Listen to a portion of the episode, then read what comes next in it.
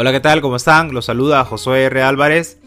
Esto es Contando los Días número 3 y eh, hoy vamos a hablar de un cuento de Daniel Defoe que se llama El Rey de los Piratas, que a mi juicio logra algo impresionante en la narración. Ya les voy a explicar al final por qué.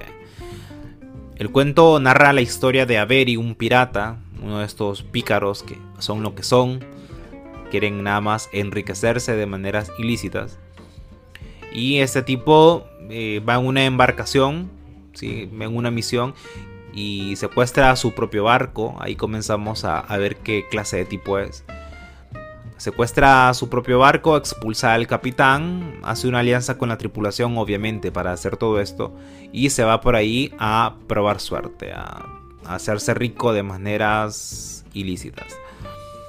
Eh, tienen la oportunidad de atracar un barco. Antes de eso hacen una pequeña alianza con, unas embarcaciones más pequeñas. Que supuestamente es beneficioso para todos.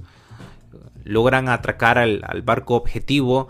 Y se terminan quedando con un botín enorme porque el barco era de uno de estos reyes asiáticos que viven en la riqueza absoluta. El plan era irse a Madagascar con este dinero y guardarlo ahí, luego repartir un poco y comenzar a vivir la vida tranquilamente. Pero sorpresa, traiciona a, los, a las embarcaciones más pequeñas, se va a América, primero está en Sudamérica, luego está en, Boston, en los Estados Unidos, y eh, comienzan a pasar cosas muy interesantes. Porque también traiciona a los de su propia embarcación porque les esconde la parte más, más valiosa del botín y estos simple y sencillamente se van con lo que les dio y van a vivir su vida tranquilos. Tampoco es que les dio poco, no les dio suficiente, pero no lo que les correspondía originalmente. Porque el acuerdo era repartir el botín en, en partes iguales.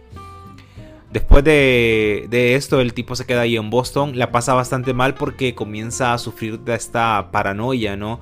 De que si saca las joyas, eh, nadie le va a creer que son, que son de él.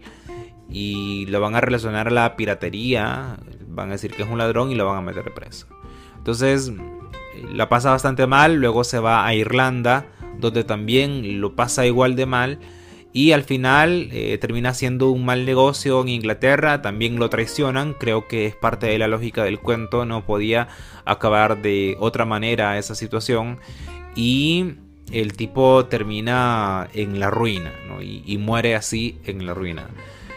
Y por eso el, narrador, el narrador al principio dice que es más lo que se dice de él que lo que realmente consiguió. Pero eh, el cuento no acaba ahí creo que cualquier narrador lo habría, perdón, cualquier escritor lo habría acabado ahí, pero Daniel Defoe lo continúa y termina creándonos una idea paralela porque nos cuenta la historia de unos piratas que sí se fueron a Madagascar y que eh, hicieron lo que él no hizo.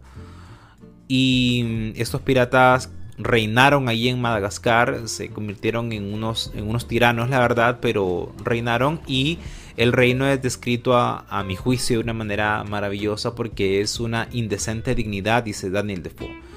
Y eso a mí me parece una manera particular de describir las tiranías. Y es en el lugar prácticamente no hay nada, no hay ropa siquiera, no hay zapatos. Y estos tipos, eh, bueno, comienza a contar algunas experiencias ahí, pero creo que no es lo fundamental. Creo que lo fundamental es crearnos esa idea paralela de lo que habría pasado si el tipo se va a Madagascar. Tampoco es que son unas condiciones mejores o que al tipo le habría ido mucho mejor. Creo que le habría ido un poco mejor, no sé, habría que pensarlo, habría que juzgarlo. Tampoco el cuento está para eso, ¿no? Y creo que al final termina creándonos esa idea de, paralelos, ¿no? Y eso es lo fantástico que les decía al principio, porque es muy difícil crear una situación paralela de, un personaje del que habría pasado si eh, sin que se trate de una suposición del narrador, ¿no? O de un pensamiento del narrador, realmente, eh, o perdón, del pensamiento de un personaje, realmente lo logra a través de de, una historia, de una historia concreta. Y eso es muy, muy interesante. Luego también nos propone esta idea de esto que se repite bastante en la literatura de este objeto eh, valiosísimo que al final termina jugándonos en contra porque es demasiado valioso. ¿Qué es lo que le pasó a nuestro amigo Avery? Un tanto lo que le ha pasado a los, a los algunos países ¿no? que tienen demasiadas riquezas naturales y por eso son víctimas de algunos conflictos geopolíticos cuando realmente deberían estar viviendo en tranquilidad.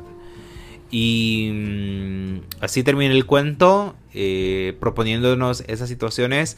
Me gustó porque me recordó a esos cuentos en los que uno se engancha cuando es, cuando es adolescente.